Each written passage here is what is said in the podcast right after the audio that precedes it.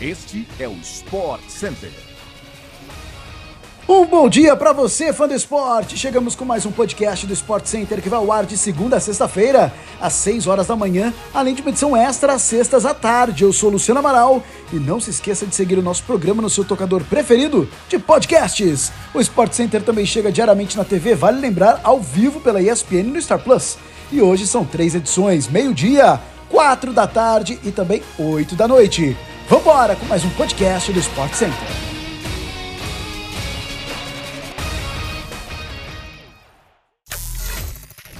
A presença ostensiva do chefe de cozinha Salt Bay no gramado do estádio do Saiu durante a celebração da Argentina após a conquista da Copa do Mundo levou a FIFA a abrir uma investigação para descobrir como ele teve acesso ao campo, informa Sky Sports. South Bay, cujo verdadeiro nome é Nusret Goksi, é um cozinheiro turco que ganhou mais notoriedade durante o Mundial do Catar por suas extravagâncias culinárias, como servir carne banhada em ouro. Sua churrascaria no Catar atraiu clientes famosos, incluindo jogadores de futebol. Alguns integrantes da seleção brasileira e de outras seleções, inclusive, visitaram o local durante a Copa. Na final do Mundial, no último domingo, chamou atenção não apenas a presença dele no gramado, mas também sua perseguição aos jogadores argentinos, sempre buscando uma selfie ao lado dos campeões. Alguns deles não esconderam o incômodo e o astro Lionel Messi chegou a ignorar a presença do cozinheiro em um momento, mas ele não desistiu e também conseguiu sua foto com o craque da Copa. O cozinheiro celebridade, uma das pouco mais de 300 pessoas seguidas no Instagram pelo presidente da FIFA, Gianni Infantino, ele chegou a pegar a taça da Copa do Mundo durante a festa argentina, violando uma regra da FIFA de que apenas campeões mundiais e chefes de Estado podem tocar a taça sem luva. Por sinal, uma proibição livremente ignorada por amigos e familiares dos jogadores argentinos que estavam no gramado como convidados dos campeões. De acordo com a Sky News, a FIFA informou que o acesso dele ao gramado não estava autorizado e também confirmou de que ele não poderia ter pego a taça da Copa do Mundo.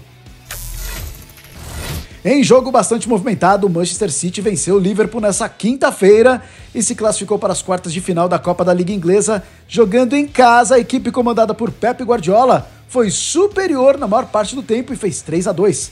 Haaland, Mares e Ake marcaram pelo lado vitorioso e Fábio Carvalho e Salah fizeram dos visitantes. Os atuais campeões estão fora da competição. Estão definidos então os oito times nas quartas de final da competição. Além do City, avançaram também Southampton, Newcastle, Leicester, Overhampton, Charlton, Nottingham Forest e Manchester United. Os confrontos da próxima fase serão sorteados. O resto da competição você segue acompanhando direto na tela da ESPN pelo Star Plus. Falta pouco para a oficialização, mas o destino de Edenilson está sacramentado. O volante sairá do Inter após cinco anos e assinou contrato nessa quinta-feira com o Atlético Mineiro por duas temporadas.